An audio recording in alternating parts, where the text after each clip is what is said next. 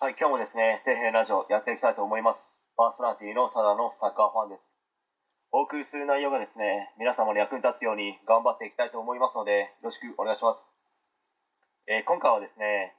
偏差値35から偏差値38の高校しか選択肢がなくなるかもしれない分岐点はどこなのか、まあ、パート1について、まあ、ちょっと語っていきたいと思うんですけど、まあ、結論から言いますと、中3の1学期まで小学校レベルの勉強もよくわからない部分が多くあるとか、まあ本もまともに読んだことがないとか、まあ普段からですね勉強する癖がついてないレベルだったら、まあ、人によってはですねそこから奮起して頑張る人も当然いるでしょうけど、まあ、現実的ではないですよね。内申点も関係してきますし基本勉強は積み重ねなわけですから、まあ、よほどの理由や応援してくれる人サポートしてくれる人がしっかりと指導してくれることによって、まあ、そこからですねこうブーストがかかって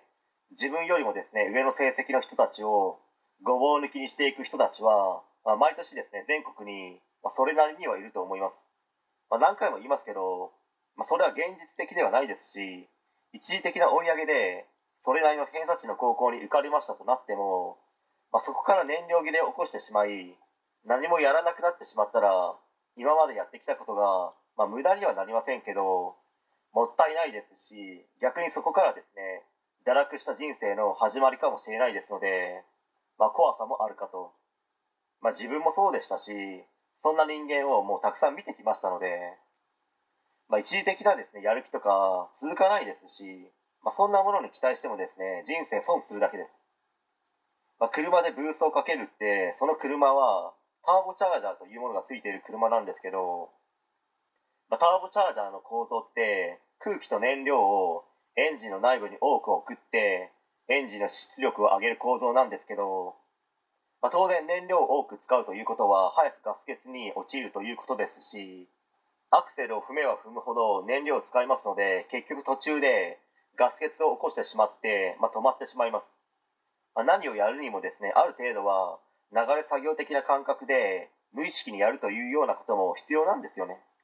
まあ、例えばですけどツイッターやブログなどはそうですよね。毎日毎日意識して深いところまで考えて熟慮していたら、まあ、続かないですね。毎日発信を続けるコツはもうあまり悩まない深く考え込まないで発信することをもう躊躇しないなど、まあ、その他にもありますけどとにかくですね身軽な状態で前に進んでいけるような状態でなければ毎日発信するということは続かないですね。